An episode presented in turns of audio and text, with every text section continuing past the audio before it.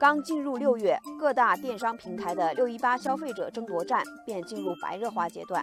昨天，苏宁易购总裁侯恩龙在微头条上公布了苏宁开门红一小时的战报，超十大品牌销售瞬间破亿。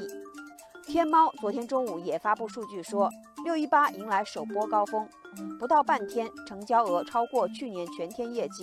为了在即将到来的六一八电商购物节上刺激消费者购买商品，阿里、京东、苏宁等电商平台早早就开始了花式营销进行预热。相比以往，今年电商平台更加注重新品品牌营销、社交传播以及渠道铺设。五月，阿里、京东都开启了新品预告，而苏宁方面则强调线上线下新零售的联动以及以旧换新补贴政策。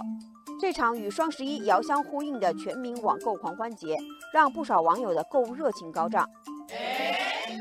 网友零下一度说：“这么多的优惠活动，一定不能错过，借机清理购物车，把平时舍不得买的都买了。”不过，网友星光说：“优惠活动再多，也是要从自己的钱包里掏钱的，还是要适度理性消费。”但是在网友绿薄荷看来，每年的各种电商大促活动，不仅是各方争夺消费者的战场，更是一场电商平台服务能力的阅兵式。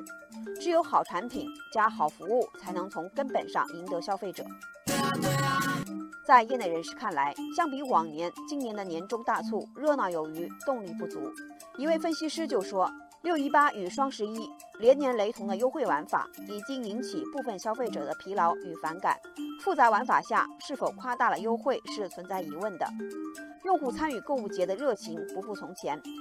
因此，对于电商平台来说，深挖新品和下沉市场，或许能够从个性化商品。”和仍未饱和的垂直市场中开发新的利润增长点。